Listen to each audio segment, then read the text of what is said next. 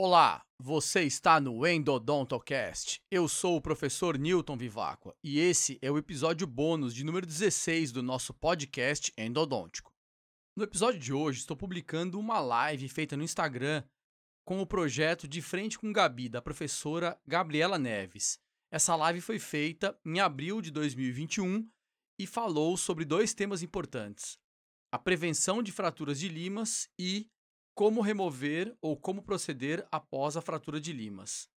Por ser muito longa, a live foi dividida em duas partes. Nessa primeira parte, episódio bônus 16, falaremos sobre como evitar a fratura de limas. E na segunda parte, episódio bônus 17, a ser publicado em breve, falaremos sobre como proceder após a fratura da lima.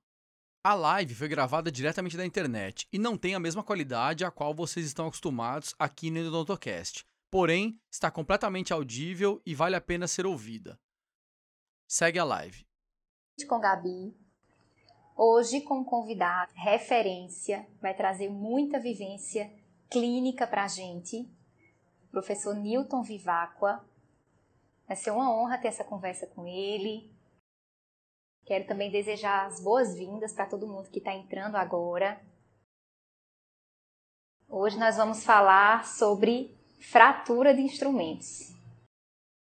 Eu sei que é um tema que mexe com muita gente, né? Prazer ele ter aqui, Newton, nesse projeto. É, fiquei muito feliz com você ter aceitado esse convite. É, eu já tive a oportunidade de assistir algumas palestras suas e para mim é realmente uma honra estar aqui de frente com você, tá? Eu lembro a primeira vez que eu assisti uma palestra tua foi num, num congresso do CPGO, em Recife. E eu fiquei encantada. Eu disse, nossa, que, que palestra maravilhosa, que didática perfeita. E a gente não. Eu não poderia deixar de te chamar aqui, Milton, para você estar tá agregando a esse projeto. É, eu sempre falo assim que esse projeto surgiu de uma necessidade mesmo, né, de dúvidas comuns que apareciam aqui no Instagram. E eu fui selecionando ali as principais dúvidas e selecionando professores, profissionais, pesquisadores que eu admiro, que eu gostaria realmente de estar de frente tendo uma conversa, tá? E você é um desses professores, então seja bem-vindo, tá? E a gente vai ficar muito à vontade hoje para bater um papo legal. Ah, que legal. Eu eu é que sou grato, né, pelo convite. Eu não cheguei a conversar muito contigo, né, assim, sobre isso, mas eu, eu nem sou um homem de muitas lives, né. No, a última eu tava vendo aqui, a última quando, quando você me convidou, eu fui ver, né, a última live que eu fiz, eu acho que foi em agosto do ano passado, né. Então, eu não sou eu não sou uma uma, uma pessoa que, que que costuma fazer muitas lives, apesar de eu achar uhum. de eu gostar, de eu achar muito legal quando as pessoas me convidam, né?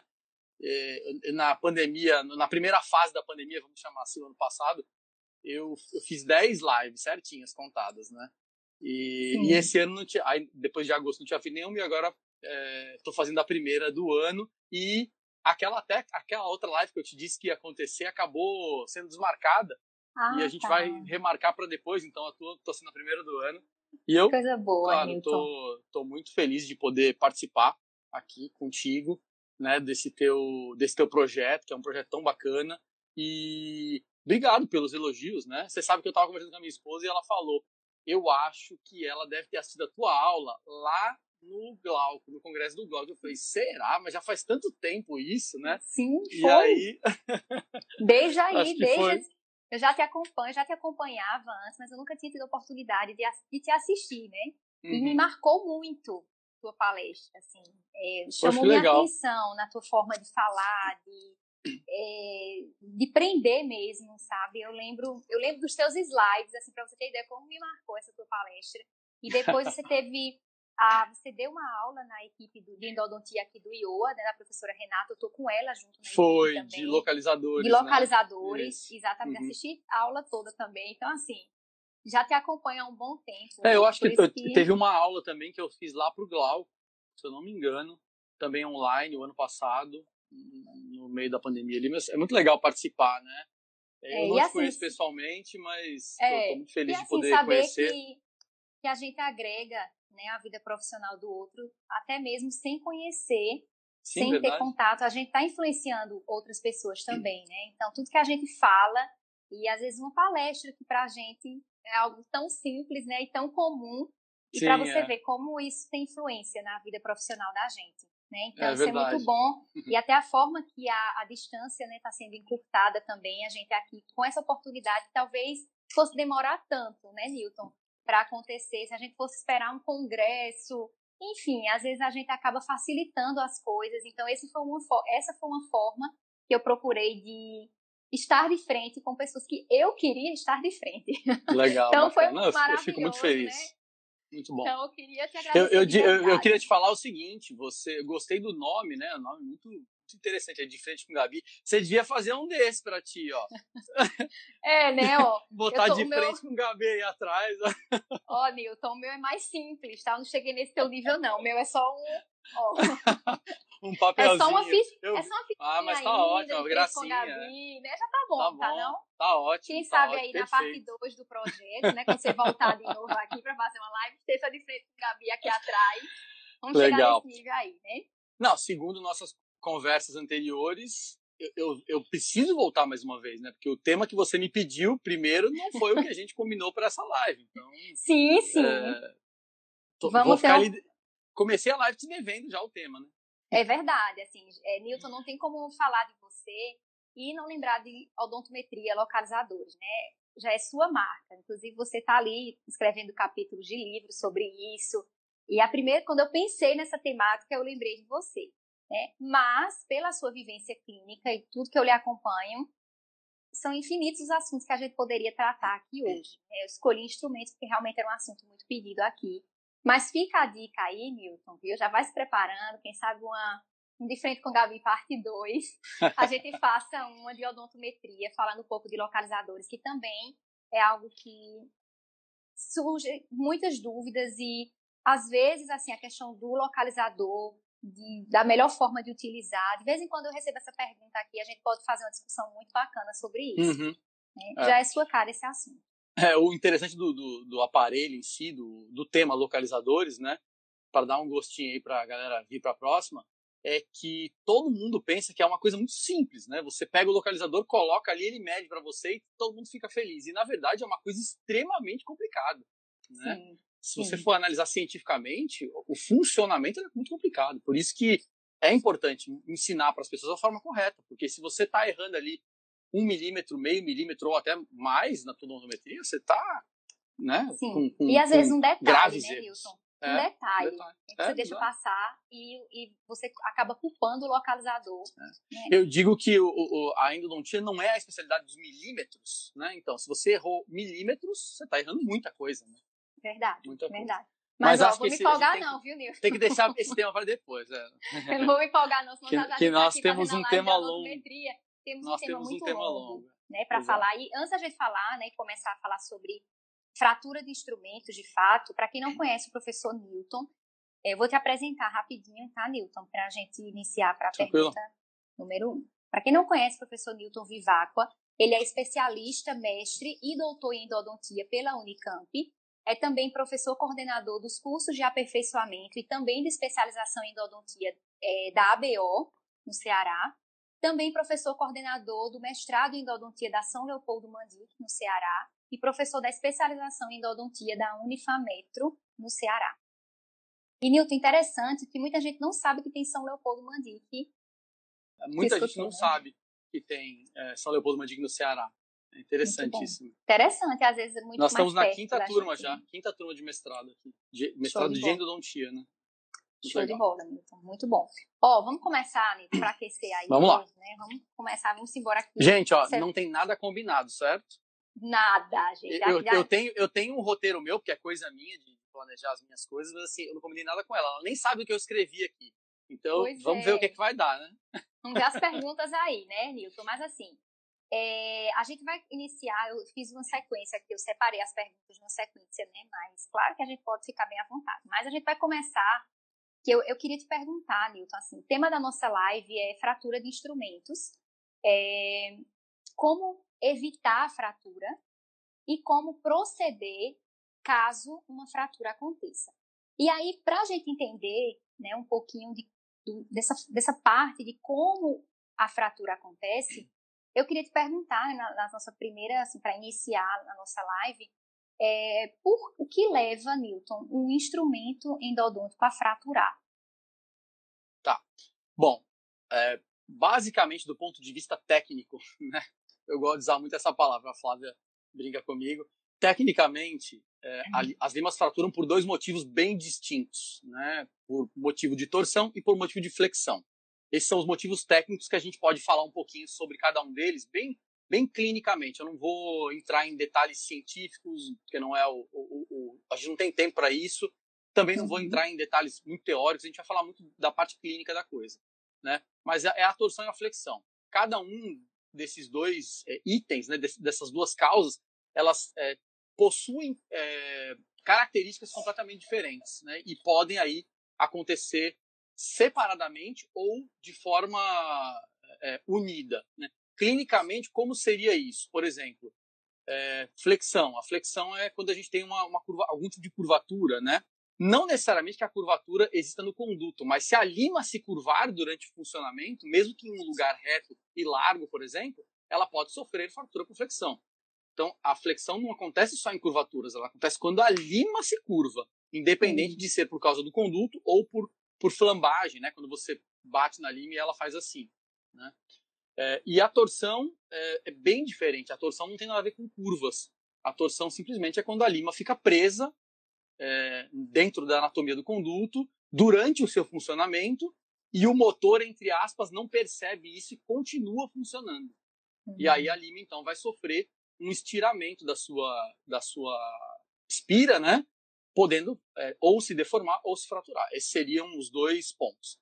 Né? Para completar e te devolver a palavra de novo, isso daí vai acontecer quando o operador ele erra em alguns em algum, algum algumas execuções, vamos chamar assim, tá? Então, por exemplo, se ele utilizar uma sequência incorreta, é, e sequências incorretas não é, ah, mas o fabricante me disse que essa é a sequência correta. É a sequência incorreta, uhum. de repente, para aquela anatomia, né? eu posso ter uma sequência de limas X, a gente não vai ficar falando muito de marca, né? É, não estamos não tá, sem patrocínio hoje, né? De, de, de marca. Não, não podemos falar, então não vou falar nem, nenhuma marca. É, então você pode usar uma sequência que foi feita por um fabricante X, só que ela não é adequada para aquela anatomia, né? E é uma coisa que os alunos me perguntam muito. Ah, mas eu não posso usar essa lima para fazer tal tipo de caso? Não. Ué, mas o fabricante não me diz isso, mas é claro que eles não vão dizer, né? Ele vai dizer que você só pode usar em tal caso. Ninguém especifica desse, nesse tanto, né? Como uma lima pode ou não ser usada. E aí o operador, às vezes, sem saber, pega aquele instrumento, utiliza numa anatomia que ele que não deveria ser utilizada e a lima acaba, acaba sofrendo ou pela flexão ou pela torção, né? Outras coisas que podem provocar também a fratura. Programação inadequada do motor, né? Você colocar, por exemplo, uma lima muito rápida, para rodar muito rápida, ou um torque muito alto, ou uma lima é, rotatória que, que pode ser, não vamos entrar muito em detalhes disso também, que é meio complicado, mas uma lima rotatória para você colocar em modo reciprocante para a direita, né, que hoje a gente tem motores que permitem isso, só que aquela lima não, não está preparada para esse tipo de movimento, então ela não suporta, acaba fraturando, enfim. Ou até coisas absurdas, como já, já aconteceu, por engano mesmo, por falta de conhecimento, você colocar uma lima para girar no sentido inverso ao dela, né? Hum. Pode acontecer também uma lima rotatória como reciprocante ou vice-versa. Pode acontecer por um erro, até pela Sim. falta de identificação adequada dos instrumentos. É muito difícil para o aluno. Se você der para ele uma série de instrumentos, eles não identificam com facilidade, né? É uma coisa difícil até para quem está acostumado. Outras coisas, né? Para resumir, usar o movimento errado da mão, né? Inserir demais a lima ou colocar muita força, irrigar pouco, que é uma coisa que o, o a, a, lima manual sofre, mas a lima mecanizada sofre muito mais, né? E uma que ninguém gosta de ouvir, que é usar demais as limas, né? No Brasil nós temos a, as limas infinitas, né? O aluno ele não sabe quantas, quantas vezes ele usou a lima, porque ele está usando desde o ano passado. então, é elas podem fraturar por todos esses motivos, sejam vários deles ou apenas alguns deles em, em cada caso, né? Tá certo? Sim. É importante você ter falado isso, Newton, do, da questão de você não se prender ao protocolo que o fabricante fala, né? é, você selecionar de forma adequada realmente para cada caso que você está atendendo ali. Então, não é porque é um molar. Ah, esse aqui dá para usar para molares. E aí, você, como você falou, às vezes usa um instrumento que é um instrumento bom, mas talvez não seja um instrumento que é adequado ali para aquele caso. E aí, a sua anatomia não permitia o uso desse instrumento, o instrumento acaba fraturando, né? Outro ponto que você falou também, muito importante, é a questão de você ter domínio da quantidade de vezes que você usa o instrumento, né? E eu já falei algumas vezes aqui, é, Newton, eu já trabalhei assim. Né? Eu já trabalhei de forma aleatória, né? Trabalhei em clínicas populares que a gente tinha que reaproveitar e eu perdi muitas vezes o controle, a noção de quantas vezes eu estava ali usando aquele instrumento. E aí, claro, a probabilidade de fraturar é bem maior, né? Então, a gente acaba é, um detalhe que pode impedir um acidente desse, né? Você ter um controle melhor do uso das limas e chegar o momento de descartá-las, né? Que é o momento mais é. triste da endodontia. É, é, interessante que, assim, quando eu, eu, eu, sou formado em 99, né? E eu tive o, a satisfação e a oportunidade de trabalhar com mecanização na graduação, porque eu, eu fazia pesquisa na endodontia já de forma bem expressiva desde o meu segundo ano de faculdade. E a pesquisa era sobre mecanização, era com lima mecanizada. Naquela época, limas que, que, bem antigas, né? Enfim. Então, os professores me deixavam. Eu era o único aluno da sala inteira, que a, a gente tinha 80 alunos na sala. Eu era o único aluno da sala inteira que podia usar mecanização na clínica de graduação. Por quê? Porque eu já usava aquilo em laboratório há uhum. muito tempo. E eu, eu, eu pressionei os professores né, para me deixar usar e eles me deixaram. Adivinha o que aconteceu? Quebrou uma lima. Né? Então, uhum. é, aí assim, aquilo mexe com a gente, né? Porque, poxa, eu treinei tanto isso, por que, que quebrou? Por causa desses motivos todos que na época eu não entendia, apesar de estar ali treinando em laboratório, quando eu fui para o paciente, eu realmente não tinha, na graduação, né? Eu não tinha essa experiência de entender esses motivos todos. Então, a primeira coisa que, gente, que eu acho que a gente tem que é, dizer para as pessoas é entendam o porquê que as limas fraturam entendam a forma correta de usar cada tipo de instrumento e a, a, a indicação de cada sistema. Né? Eu sei, viu, Gabriela, que é mais fácil usar uma sequência pronta, né? Eu sei disso. É. É, eu, eu, eu, sou professora há 18, quase 19 anos praticamente. É, só que as sequências prontas, elas não resolvem todos os problemas do, do mundo, né? A anatomia, ela é tão variada que não existe uma sequência pronta que resolva todos os problemas anatômicos, né? Às vezes o aluno olha pra gente e pergunta assim: ah, mas tem que comprar uma lima mais larga? Essa, daqui, essa sequência não dá? Eu falo assim: é, tem que comprar uma lima mais larga. Né? Então, Sim, ah, mas essa tem que comprar uma lima mais flexível? Essa daqui não dá? É, tem que comprar uma lima mais flexível. Então tem muito esse ponto do você tem entender, né, é, é, aonde você pode usar cada tipo de lima. Eu acho que isso Sim. é o mais importante. Então, pelo que você falou, Newton, não dá para confiar no motor, né? É, Nem é. sempre é. o motor eu avisa, digo que, né? É, eu, eu, ó, tudo que eu disser aqui, ó, não tem nada, não quero que ninguém se chateie com nada do que eu disser, tá certo? Mas assim, eu, eu gosto de não tinha mecanizada, eu não gosto de não tinha automatizada. Porque as coisas não podem ser automáticas, entendeu? Apesar de as pessoas gostarem de chamar de automação, né? É, automação é uma coisa feita por um robô. A gente não pode trabalhar igual robô. Por quê? Porque é, vai acontecer, você vai ter no mesmo dente três, às vezes, anatomias diferentes. Pega um molar superior. Eu tenho três condutos que são diferentes um do outro. Como é que eu vou pegar o mesmo sistema, com as mesmas limas, e vou usar os, nos três condutos? Gente, isso é, é uma coisa que não tem nenhum nexo. O palatino, é. que é enorme, e um mesial que é estreito e curvo, e achatado às vezes, né? Aí eu vou usar uhum. a mesma uhum. sequência em todos. Então, não pode ser automatizado, tem que ser mecanizado. Mecanizado é, você tem um operador que está pensando na técnica, e aí você usa um motor para mecanizar a parte que pode ser mecanizada, que é o quê? Que é o que você fazia com a sua mãozinha antes assim, uhum. né? O motor girando ou reciprocando ou qualquer outro movimento, ele mecaniza para facilitar, né? Mas a automação é muito perigosa, então a gente tem que tomar muito cuidado com isso. Eu vivo falando isso. Não é automático, gente, é só mecânico.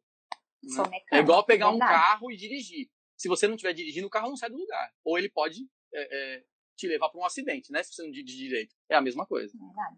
É muito da tá mão bom? também, né, Milton? É. Você pode, me você pode me parar, viu? Porque senão a, ah, a tá, fica tá com três horas. Tá então, a gente já viu né, algumas, é, alguns fatores que podem levar um, um instrumento a fraturar, né? A gente não confiar naquele avisozinho no bip bip do motor, né? Que nem sempre acontece, né, Nilton? Às vezes a fratura é bem silenciosa e passa lá, quando você vê, você já fraturou e aí aconteceu é, um acidente. Eu queria te perguntar o seguinte: tem como a gente identificar o momento de descartar um instrumento? É, alguns instrumentos avisam, né? A gente pode confiar nessa análise aí do espiral, ou é melhor a gente. Como é que você trabalha no seu dia a dia? Como é que você faz esse controle? Você usa e joga fora, ou você tem, ah, esse canal tá tranquilo, eu vou usar mais uma vez e tá, tá. ok. Isso é uma coisa muito complicada, é uma pergunta muito capciosa, na verdade, né? Porque como é que eu faço para identificar se eu tenho que descartar a lima? Na verdade, você não tem como saber, né? É, alguns instrumentos, os instrumentos que são mais rígidos, a gente vai falar um pouco, eu digo que a gente vai falar, mas não sei se vai dar tempo, né? Mas alguns uhum. instrumentos que têm a secção mais, mais larga, né? A secção é a, o desenho geométrico interno da, da espira, né? Para quem não, se caso alguém não saiba. Então, a, a, a, as limas que têm secção mais larga, que tem mais níquel titânio, tá certo? Dentro da mesma secção, e que tem um tratamento térmico menor, né? ou seja, são mais rígidas de forma geral, uhum. elas têm uhum. uma tendência a fraturar sem deformação. Então isso é muito uhum. perigoso, tá? Eu não vou ficar dando exemplos de lima aqui, que a gente comentou que não ia falar, né, de exemplos, mas não teve patrocínio, teve nenhum é. sorteio de patrocínio, nada. Não. Mas é, existem esses, esses problemas.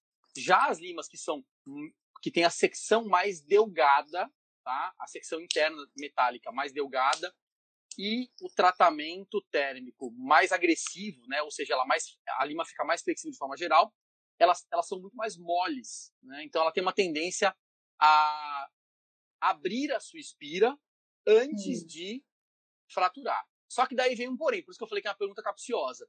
Se você fica pensando nisso e não tomar outras providências, a lima ela pode muito bem abrir a sua espira e quebrar antes de você tirá-la do conduto.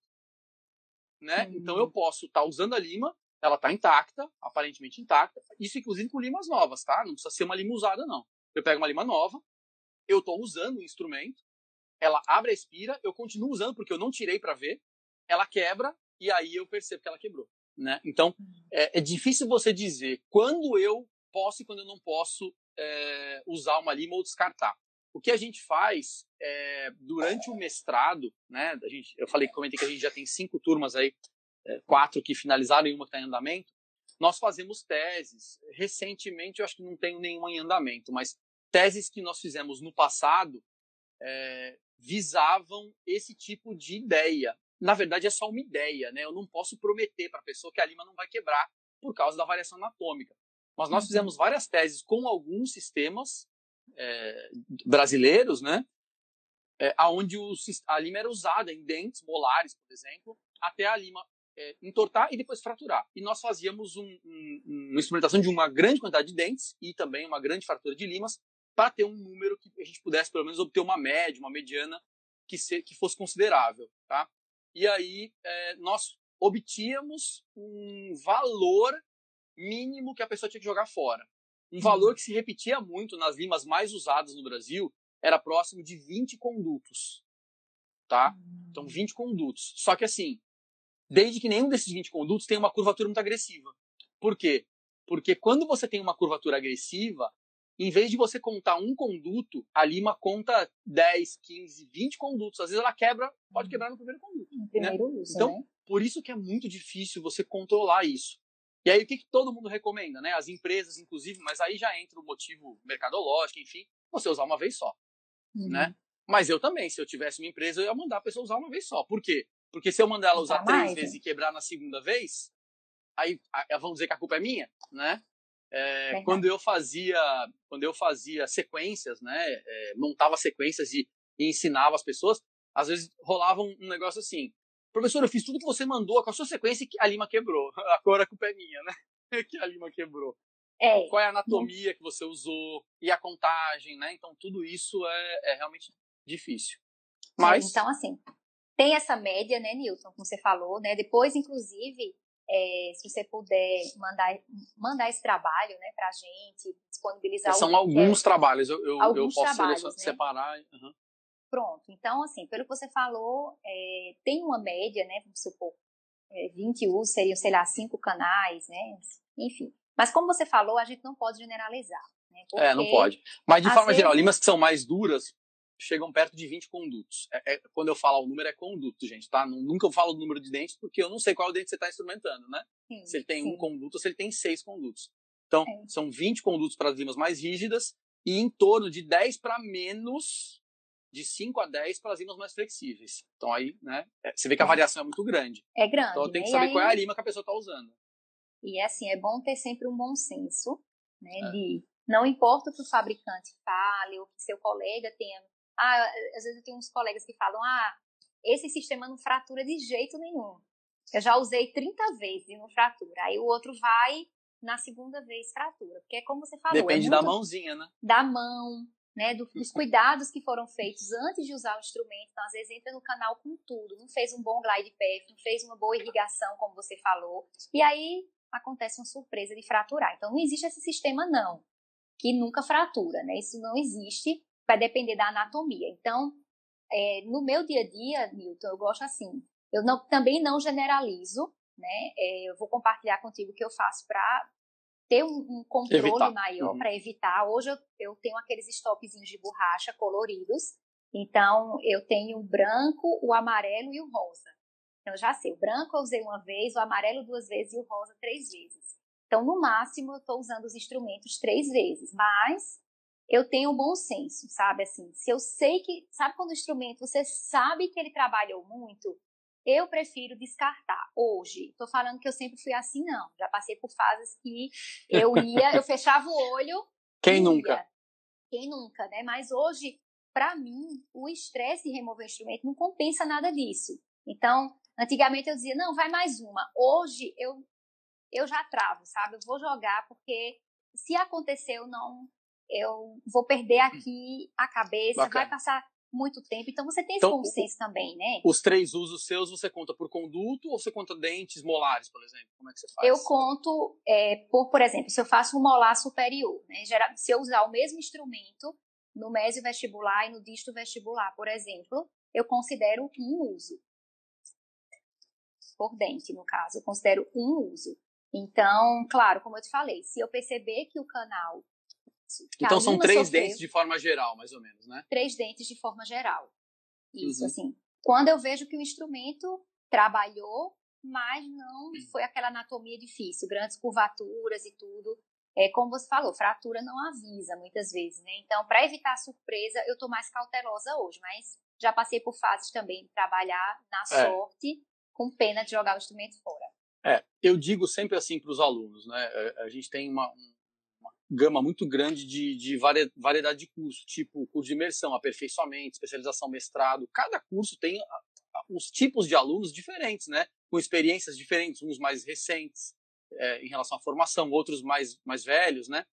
É, e eu digo para os alunos que tudo que eu falo tem que ser ajustado para a realidade deles. Né? É, o que eu faço no meu consultório, apesar de ensinar para os alunos, nem sempre eles vão poder ensinar, é, é, fazer aquilo que eu faço. Hum. Eu já hum. tenho 20 anos de formado, né? O aluno às vezes tem um ano de formado, como você falou, você já usou mais, já arriscou mais. Então tudo que a gente ensina tem que ser ajustado, obviamente não ajustado para o lado errado, né? Tipo, fazer completamente invertido o que você falou. Ah, eu uso tantas vezes. Não, eu não posso usar tão pouco. Eu preciso usar uma lima mais barata e usar mais vezes. Então, a pessoa tem que ajustar. Eu só não gosto de arrumar soluções para todo mundo, porque daí eu teria que arrumar soluções que eu não concordo, né? E aí, quando você fala alguma coisa, você como professora sabe disso. Se der alguma coisa, se der tudo bem, você é maravilhosa, né? Se der um problema, você é o capeta, né? Porque você ensinou a pessoa e ela fez e, e errou. E é, então eu vou, eu vou, emendar numa outra fala que é o seguinte: quando eu é, eu passei falei para você da graduação lá, né? E aí eu é, comecei a fazer clinicamente, já como eh, fazendo aperfeiçoamento, especialização, comecei a trabalhar com mecanização e eu fraturei muitas limas naquela época, por falta de experiência, por falta de experiência, por falta de motor adequado, por falta de limas de qualidade, por tudo, né? E falta de conhecimento anatômico também. Eu não posso é, deixar a minha culpa de lado. E aí eu passei, eu decidi que eu não queria mais me estressar por causa disso. E eu passei cinco anos é, depois de algum tempo de formado já, eu já estava fazendo mestrado, eu passei cinco anos sem usar a mecanização, porque eu me irritei. Eu não aguentava mais usar uma coisa e o meu coração começar a palpitar enlouquecidamente, sem saber se a linha ia sair inteira do, do, do, do, conduto. Então eu passei cinco anos estudando e depois de cinco anos eu voltei a usar de novo, já com uma cabeça completamente diferente. Né? Uhum. Eu acho que as pessoas elas têm que estudar um pouco mais para diminuir o risco. Talvez esse seja é, o primeiro passo, né? Sim. E eu vou comentar mais duas coisas para poder passar a palavra para ti de novo. Como eu te falei, eu gosto de, de falar. Tá, fica à vontade. É, eu, de, de algum tempo para cá, já tem bastante tempo isso que eu vou falar. Eu acho que 2007, mais ou menos, 2008. Não, é, 2008. De 2008 para cá, mais ou menos, eu gosto muito de usar um sistema específico e depois eu te conto, certo? Não vou tá. contar aqui, não. É, eu sou apaixonado por esse sistema e é o que eu mais uso desde 2007. Apesar de todos os lançamentos que foram feitos de outras limas, é o que eu mais uso. E eu gosto muito desse sistema por, por causa das características dele. É um sistema muito afiado, corta muito, é muito flexível e a lima sempre entorta antes de quebrar. Esse é um, uma das características que eu mais gosto. Ou seja, é muito difícil, não estou falando que é impossível, mas é muito difícil a lima fraturar é, sem ela entortar primeiro. Qual é o uhum. problema? Você não pode fazer é, o uso da lima durante muito tempo sem tirar do conduto para olhar para ela. Porque, como eu falei antes, ela pode entortar e quebrar Dentro sem, do canal, né? Dentro do conduto. Você está usando ali, vamos por 10 segundos, você está lá mexendo com a lima, mexendo 10 segundos sem olhar. Na hora que você tira, já não tem mais a, a lima que entrou, né? Porque ela abriu a espira, virou ao contrário e quebrou, né? E vou contar uma outra coisa aqui, já tem, eu estava esperando dar 100 pessoas, eu falei, vou contar quando chegarem 100 pessoas. Ô, né? Newton, rapidinho hum. aqui. Tu vai hum. me deixar numa corda bamba, porque assim, soltar os comentários aqui. Conta, conta, conta. Não, Quando terminar depois, essa live, vai o povo lá no, lá no é. direct. Ó, aí eu vou, até o final, vou... tu conta, né, Nilton? A gente faz o seguinte, depois a gente pode colocar um, fazer um story, alguma coisa aqui contando, entendeu? Então, Mas tá, aí eu vou, contar, um... eu vou contar uma outra coisa agora, eu vou contar uma outra coisa que é, não é segredo, tá certo? Mas ninguém sabe ainda. Essa é a primeira live que eu vou contar isso. Na verdade, é a primeira vez que eu conto isso em público, tá? É, porque todas as vezes que eu contei isso era em, era em pessoal para algumas pessoas, então os professores de forma geral sabem, alguns, outros talvez não, mas o público de forma geral não sabe. É, nós estamos desenvolvendo um sistema novo de limas já tem quase dois anos, um ano e meio mais ou menos, nacional, fabricação nacional, fábrica brasileira, né? E eu estou é, criando as limas do zero é, desenhando as limas, né, fazendo, quase que eu estou imprimindo as limas lá, que eu vou lá na fábrica e fico vendo as limas serem feitas, estou testando as limas, né, então é um sistema que vai ser, é, vai ser fabricado e vendido pela Odos de Deus, né, então essa parceria minha com a Odos, e o que nós estamos, eu estou falando desse sistema pelo seguinte, esse sistema vai ser feito exatamente pelo mesmo motivo que eu gosto desse outro, que é um sistema importado, né? Ou seja, limas afiadas, flexíveis e que sempre entortam a espira antes de fraturar. Né? Então a ideia vai ser, talvez não precisemos contar as limas mais, né? Talvez é, podemos, possamos olhar a lima entortando e aí quando ela entorta a gente, então é, emendando e terminando a fala. É, a, desde 2008, mais ou menos, eu não conto as vezes que eu uso a lima. Essa lima específica que eu falei para você, que eu não contei ainda, né? Eu não, eu, é, eu, é essa lima, tá, gente? Eu não conto o número de uso. Por quê? Porque ela sempre abre a espira. E eu estou sempre tirando a lima do conduto e olhando para ela, mesmo que ela não tenha chegado ao seu percurso final, seja ele qual for, uhum. né? Mesmo que ela não tenha chegado ao final da sua, do seu preparo, do, do teu controle, do, do, do teu companheiro de trabalho, né? Seja ele qual for, eu tiro ela para olhar. E aí eu olho para ver se está tudo bem, limpo a espira, e aí talvez faça ligação e continuo usando para ela terminar o, o trabalho dela. Uhum. Então nem sempre você precisa você não é obrigado a usar, colocar a lima no conduto e só tirar quando ela termina o trabalho dela. Você pode tirar no meio do caminho. É uma coisa muito inteligente, na verdade, né? Porque você está é, é, facilitando a vida da lima, né? tirando, limpando a espira, irrigando, olhando para ela. Então eu não conto por causa disso. Agora, quase todas as outras limas, não todas, mas quase todas as outras, você precisa realmente contar, porque senão a coisa fica complicada. E quando sai esse sistema, a ideia é essa, a ideia é que você sempre possa ter esse conforto de saber que a lima vai entortar primeiro antes de quebrar. Vamos lá, estamos na batalha aí. A pandemia está tentando atrapalhar, mas a gente. a gente novidades tenta. em primeira mão. Né? É, novidades em primeira mão. É, o pessoal já vai já vai estar tá querendo que o carrinho seja aberto aqui, viu, para comprar esse, esse sistema, né? Tá todo mundo curioso aqui. Daqui para o final, né? Você dá uma dica aí mais uma dica clínica mesmo. Diga aí o nome desse instrumento para o pessoal ficar mais feliz, certo, mais aliviado. Beleza. No finalzinho a Mas gente essa, conta. no, no finalzinho você conta. E aí, Nilton, essa dica que você deu foi muito boa de você durante é, o tra... durante o seu preparo você está removendo o instrumento e verificando é, os espirais, né? E aí continua o preparo e não faz isso só no final do preparo, porque como você falou, você pode ter a surpresa de no meio ali da instrumentação é, acontecer esse problema, né? E Rodolfo colocou aqui que às vezes os alunos têm muita gana de chegar logo no cumprimento. Né? Isso às vezes, né? O golpe está aí, ele colocou aqui, o golpe está aí. O golpe está aí. Rodolfo, porque é exatamente isso, essa pressa, né, essa, esse desespero em chegar logo no forame, em chegar logo no comprimento. Você vai ali passando por, por uma anatomia muitas vezes difícil, um terçozinho crítico ali que você foi com tudo e não teve é. paciência, né, para esperar. É. Não é só chegar logo no forame, é, é pressa de acabar logo o tratamento, né? Tratamento. E às vezes pulando fases importantes para poder acelerar o processo.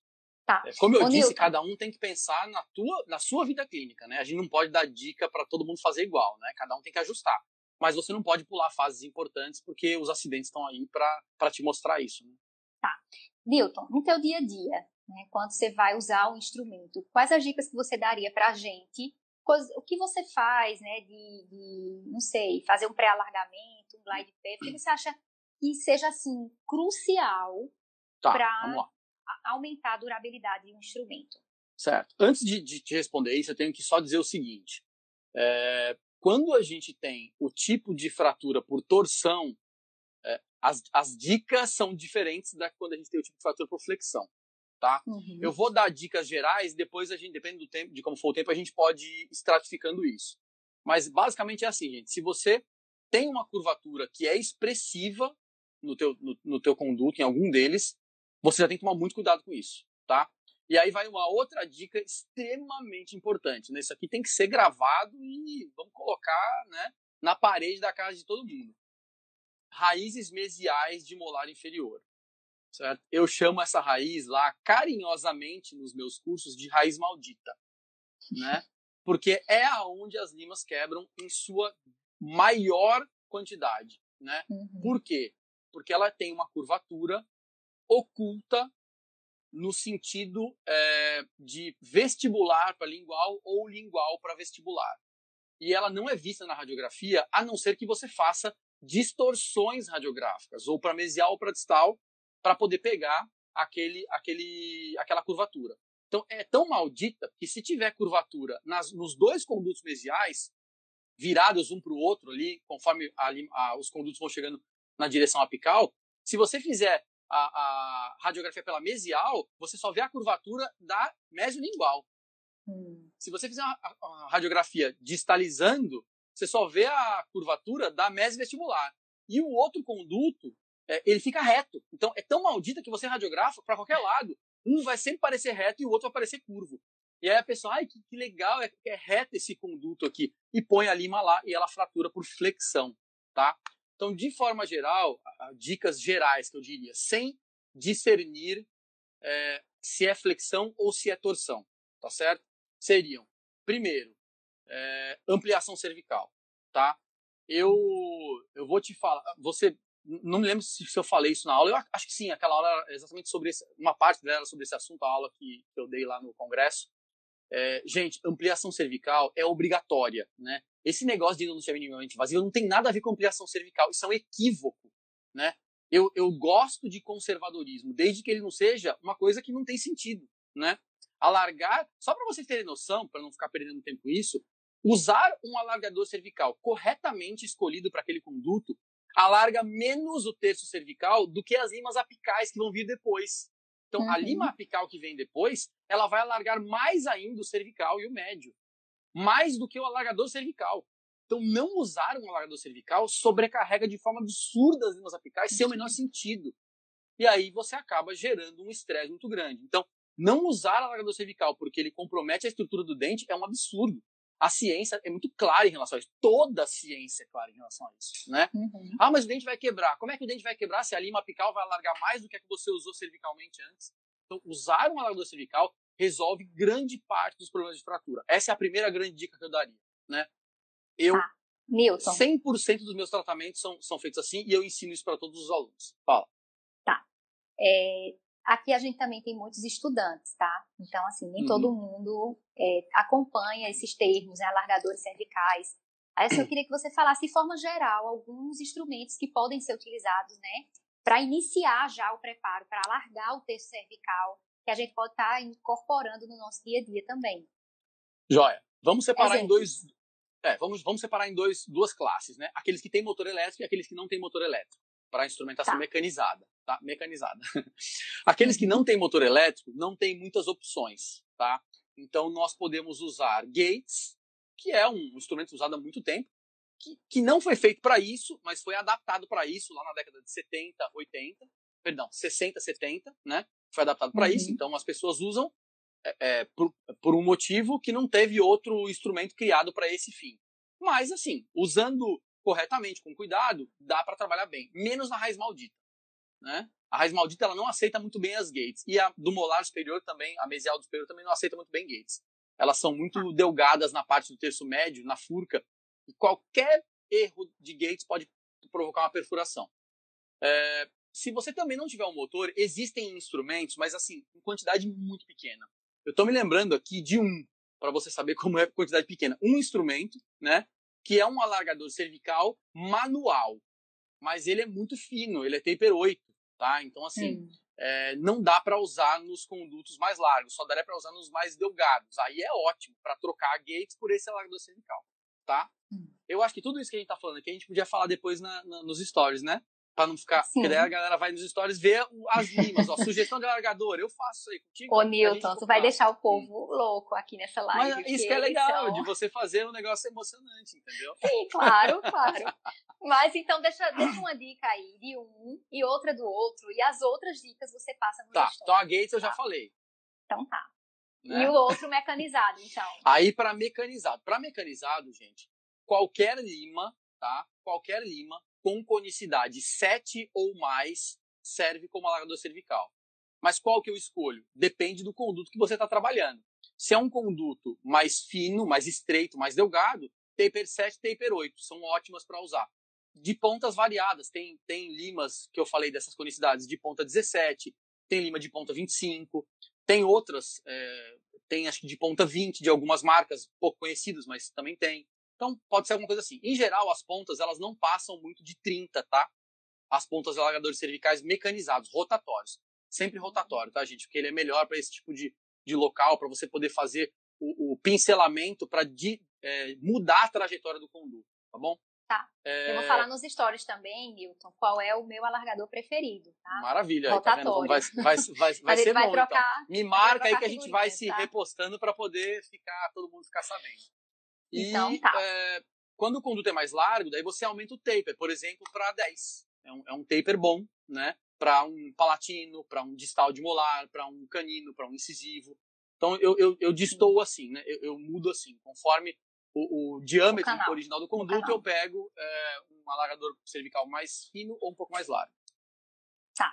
Ô Newton, é, Rafael perguntou sobre a cepedril, né? Cepedril, triple gate, são opções também para a gente usar ali com o nosso motor de baixa tá. rotação, para quem não tem o motor elétrico, né?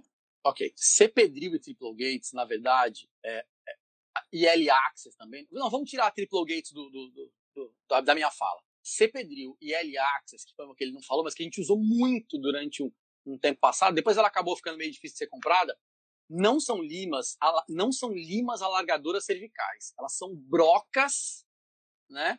De alargamento de entrada de conduto. Então, existe uma confusão muito grande, inclusive em livros, tá? Hum. Alargadores cervicais. Porque quando a gente fala alargador cervical, é, entra o pacote né, de tudo que alarga o cervical. Só que daí, é, os livros às vezes colocam as brocas junto com as limas de níquel titânio. Uma coisa não tem nada a ver com a outra. Broca pode ser usada no alta rotação. Ou, perdão, desculpa. Broca pode ser usada no baixa rotação, a 15 mil RPM, perdão, é, me, me equivoquei pode usar no baixa rotação, eh, nem vai encaixar na alta rotação, né? Você vai tentar, mas uhum. você não vai uhum. conseguir. usada com 15 mil RPM no baixo rotação.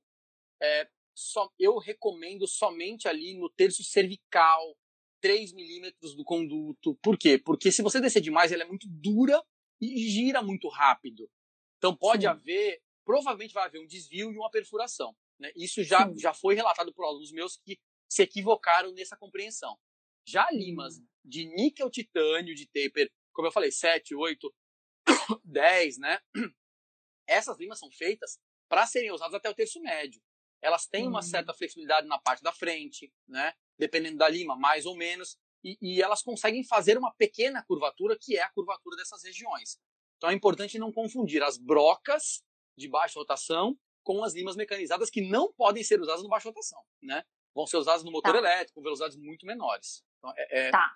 é bom discernir então, isso, tá? É, Newton, resumindo, né, a CP Drill no máximo ali na embocadura do canal, né? Não desce é, Agora tem muito a ver com a anatomia, né, Gabriela? Tipo, se eu pegar um incisivo central, que é largo, um canino, você pode descer com a CPD até o terço médio, mas aí é uma questão de bom senso mesmo da anatomia. Só que eu não gosto muito de falar isso, porque a pessoa ela entende só a parte. Pode, às vezes, Sim. né? Pode descer até o terço médio, então isso é muito perigoso. Por isso Sim. que eu vou deixar você continuar falando para ficar gravado aí. Usar até aonde Vai, né? Vai ser culpa minha aqui, né, Newton? Você está jogando aqui. Usar até o terço cervical. terço cervical, a... tá, gente? É, é mais, é mais interessante. Né? Tá. E se então, for okay. descer mais, pensar muito na anatomia. Se é, se é possível mesmo ou não usar em anatomias mais, mais profundas, tá?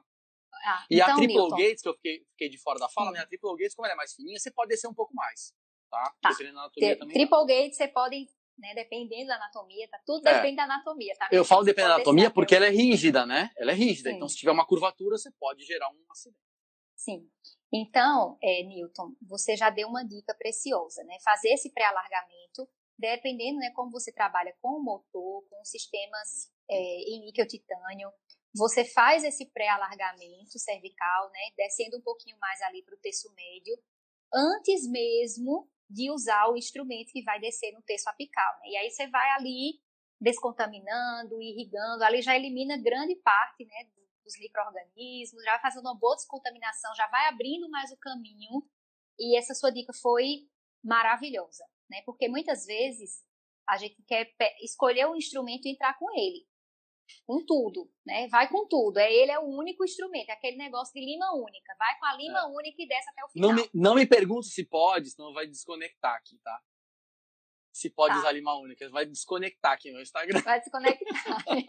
Mas não vamos, não vamos é, são muitos assuntos que a gente não pode entrar neles, porque senão vira, vira polêmica aqui, né? Vira, vira polêmica. Mas, ó, você polêmica. tem outra dica para dar pra gente em relação a, a evitar a fratura, fora esse pré-alargamento cervical?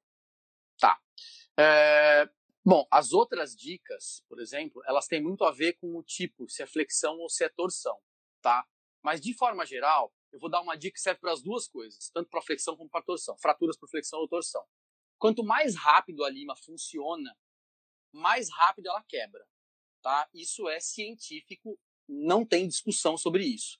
Então, usar uma lima com uma velocidade muito alta vai fazer com que essa lima frature mais rápido.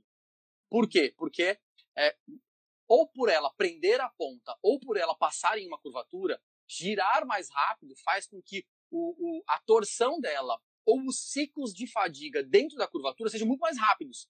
Então, uma lima ela pode girar, por exemplo, 12 vezes por segundo, se você colocar uma velocidade muito alta. 15 vezes por segundo. Então, em um segundo que você colocou a lima dentro do tranquilamente, pensando na vida, ela girou 15 vezes dentro do seu próprio eixo.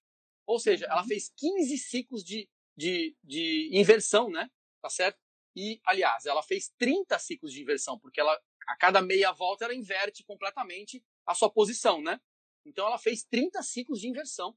É por isso que elas quebram, porque a gente não percebe. Então a dica é: use a lima o mais lento que você puder. Eu vou dar uma uhum. dica que eu uso aqui que é para mim é matadora, né? Porque eu sempre fiz assim e nas nossas teses nós testamos muito isso também. E eu ensino isso muito para os alunos. Eu digo assim, ó, existe uma linha divisória. A sua lima ela é um alargador cervical e aí já falamos dos tapers maiores, né? Então limas mais robustas, de taper uhum. 7 ou mais, tá certo? Ou ela é uma lima apical, tá? De taper 6 ou menos. Certo? Tá. Limas alargadoras cervicais podem ser usadas com mais de 300 RPM, perdão, mais de 350 RPM, sem grandes problemas. São 350, 500 RPM, 600 RPM, se quiser até mais, mas normalmente não tem necessidade. Eu gosto tá. muito de 500, 600, que eu acho assim uma velocidade ótima, segura e eficiente. Tem limas tá. que, que, são ditas para serem usadas com mais velocidade? Tem, mas é mais arriscado. Né? Uhum. Né? Quando a lima quebra, você não pode ligar para a fábrica para dizer, olha, me devolve aí o meu, o meu dente intacto porque eu quebrei a lima. Você tem que escolher você, né? E limas apicais, 350 para menos. Uhum. Ah, mas não tem lima que fala, não tem sistema que, que pede para você usar lima apical com velocidades extremamente altas, três vezes maior que isso? Tem. Só que você vai quebrar a lima, não é três vezes mais rápido. Você vai desgastar ela seis vezes mais rápido, porque é, é em PG, não é em PA, entendeu? Não é, você não dobra a velocidade e diminui o tempo pela metade. Você dobra a velocidade e diminui o tempo três, quatro, cinco vezes de uso uhum. da lima até ela fraturar. É muito perigoso. A lima não tem tempo de se recuperar, entendeu? Uhum. A, a uhum. maleabilidade não é suficiente. Ah, mas não pode usar? Pode. Só que aí você vai ter que diminuir o número de uso da sua lima, como a gente estava conversando antes. Muito, para usos praticamente é, um, dois, Únicos, três, quatro, né? cinco usos, é. Exatamente. Então, é o que eu falei, o fabricante recomenda você usar velocidade muito alta, mas ele não diz para você reutilizar a lima mais, mais de uma vez, né?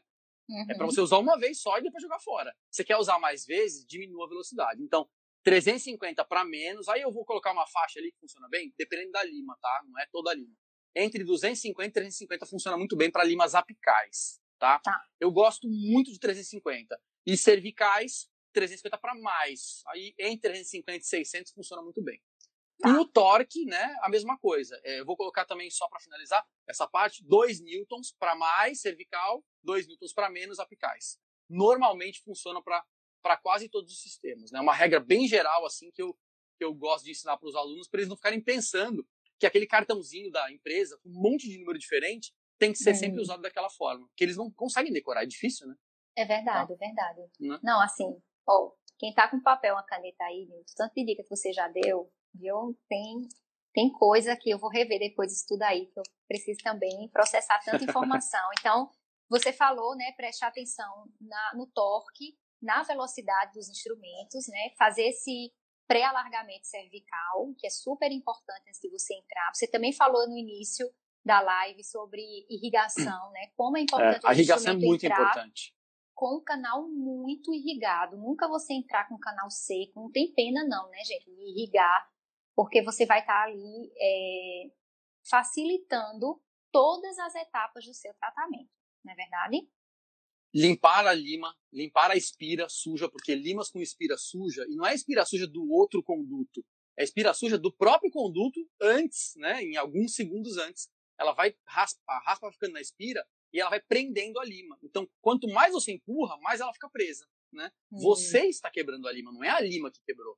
Foi você que quebrou, porque você está empurrando a lima é, pro, no sentido que ela tem que fraturar, que é cada vez mais presa dentro do conduto. Né? Alguém comentou aqui, né, usar reciprocante. Nem vai dar tempo da gente falar, mas o reciprocante, ele é sim uma ferramenta interessante, é, é uma outra forma, é uma outra dica, né? Só que eu não concordo com o uso do reciprocante do começo ao fim do tratamento. Né? Eu acho o reciprocante que o reciprocante ele tem de qualquer marca, tá certo? Ele tem muitos é, problemas, né? Ele tem, ele tem algumas coisas que não devem ser é, não, não deve ser a, a, de escolha, né? O sistema de escolha para fazer do começo ao fim. Eu não, não gosto muito de reciprocante nesse sentido. Acho que ele tem é, objetivos muito importantes para serem usados, principalmente no começo do tratamento na região apical. Então, se alguém me perguntar para a gente não ficar se estendendo muito, aonde eu uso reciprocante? As primeiras, a primeira ou a primeira e a segunda lima que você vai usar apicalmente. Esse é o melhor lugar para se usar reciprocante. Todos os outros lugares, o melhor movimento é o rotatório, para ampliação. Né? Então, o nesse pré-alargamento é muito... cervical, você usa o rotatório. rotatório. O rotatório é muito melhor que o reciprocante. Só que ele é um pouco mais perigoso, né? Porque ele roda. Quando ele roda mais rápido do que o reciprocante, o risco de fratura é maior. E quando que as limas têm mais risco de fraturar? Quando elas estão entrando pela primeira vez no região apical. Porque é quando, ela, quando elas pegam a anatomia mais crua, né?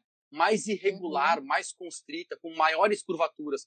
Então, essas primeiras limas, elas têm que ser reciprocantes, né? Aí, qual é o sistema que existe que as primeiras são reciprocantes e as próximas rotatórias nesse mundo? Você conhece algum? Nenhum. Newton? Não existe. Não. você tem que misturar. Hibridizar. Você tem que, mis, você tem que hibridizar. Ou então ter um motor que reciproca para a direita limas rotatórias. Né? Hum. Aí você pode você pode fazer esse jogo, a né? cinemática. Né? Você pode fazer esse jogo também, exatamente. Que nem sempre é seguro fazer, né, gente? Então tem que ver tudo isso daí. Depende da lima, né? Depende muito do instrumento é. também. Mas, ó, Newton, seguinte, é, para a gente passar, né, você já, suas dicas, ok, né? Ah, perguntaram aqui, ó, glide path e corpo reciprocante? Glide path é, um, é, um, é uma fase boa para se usar um reciprocante. É uma fase tá. ótima, na verdade, porque a glide path é a primeira lima depois da patência. Então ela é a mais arriscada de todas, pobrezinha, né? Ela vai entrar num terço apical que é às vezes curvo, original, que é constrito original, que tem irregularidades, que tem toda aquela anatomia complexa original. Então ela é a que mais tá. sofre. Né? O Newton. Tá? É, nesse caso, está falando do glide path feito antes desse pré-alargamento cervical, não é isso? É, o glide path você pode fazer tanto antes como depois como do alargamento cervical. É, não, não, eu digo assim, você tem que escolher quem vai sofrer mais. Né? Uhum. Se você usar a lima de glide path antes do alargamento cervical, ela vai sofrer muito mais. Né? Se você usar a lima é, alargadora cervical primeiro, ela vai sofrer mais, mas ela foi preparada para sofrer mais, por isso que ela tem o taper grande, né? Então, assim, se fosse escolher uma opção e o caso não fosse um que eu já vou falar já já, em casos convencionais, eu usaria sempre o alargamento cervical primeiro, tá? Hum. Quando que eu usaria uma glide path primeiro? Se eu tiver algum problema, por exemplo, de curvaturas do terço médio aí é difícil usar um alargador cervical porque ele não é preparado para esse tipo de, de, anatomia. Então eu usaria uhum. a glide primeiro para alargar um pouco o terço médio, facilitar um pouco a vida da outra lima que vem depois. Entendeu? Então sim. você tem que escolher quem é que vai sofrer mais. Sim, e sim. isso aí é anatômico, né? Eu tenho que olhar o dente e planejar então, o que eu então, vou fazer. Então, seguindo suas dicas aí, Newton, você falou, né? Glide path, você pode usar um instrumento reciprocante, né? Com, sempre com cautela preparo ali o pré-alargamento cervical, que são instrumentos com uma conicidade maior, e foram feitos para fazer esse pré-alargamento, foram feitos ali para sofrer mais um pouquinho. Você usa um instrumento rotatório, né, com uma velocidadezinha um pouquinho maior, até o terço médio, e você pode usar um reciprocante para dar uma refinada ali no preparo do terço apical. Show? Show, é isso mesmo. Então, tá. Exatamente. Tá. E depois a ampliação final você pode fazer com rotatório, que é um movimento mais sutil, vamos chamar assim, né? Tá, então você pode fazer um jogo aí, gente, é, cinemática, um né? A Por isso também... que é a hibridização, né? A hibridização é. ela faz esse, essa jogada. Essa foi a primeira parte da live de frente com o Gabi da professora Gabriela Neves. Em breve, a outra metade será disponibilizada aqui no Endodontocast. Lembrem-se de nos seguir em nossas redes sociais, acessar o endodontiaavançada.com, se inscrever no canal a Anis no Telegram e interagirem por qualquer meio que vocês desejarem. Sua mensagem pode aparecer aqui no Endodontocast. Deixei tudo aqui nas notas do episódio. Agradeço demais a todos os nossos ouvintes, em especial aqueles que levam a sério o incentivo lá pelo apoia.se barra endodontocast.